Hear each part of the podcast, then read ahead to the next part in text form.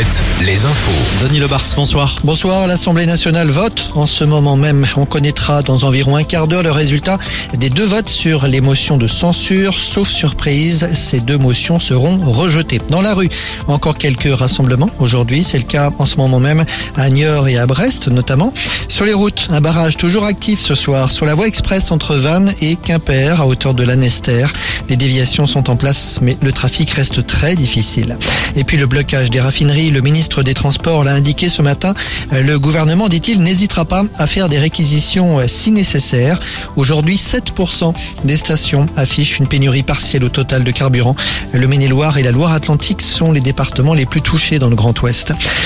Et un nouvel incendie d'éoliennes aujourd'hui, cette fois en Eure-et-Loire, le long de l'autoroute A10 entre Orléans et Paris. Une pale d'éolienne a pris feu en début de matinée. Le même incident est survenu, rappelons-le, en Vendée, sur une éolienne située à Froidfond. C'était le 9 mars dernier. Le préfet a d'ailleurs demandé à l'exploitant de déterminer la cause de cet incendie. Le mât doit être démonté. Le climat, avec la publication ce matin du dernier rapport du GIEC, un rapport encore plus alarmiste, car visiblement le réchauffement climatique s'accélère. Il est encore temps d'agir, mais c'est urgent, ajoutent les scientifiques. À 20 mois du départ, une première conférence de presse sur le Vendée Globe cet après-midi. 28 skippers ont déposé leur candidature pour la dixième édition.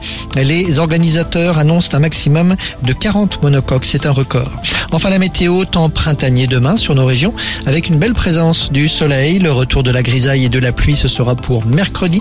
Et puis sur la côte, les marées d'équinoxe cette semaine, prudence, coefficient élevé, jusqu'à 106 demain et 111 mercredi. Bonne fin de journée. Merci Denis et comme d'habitude, l'info continue sur l'appli Alouette et sur alouette.fr.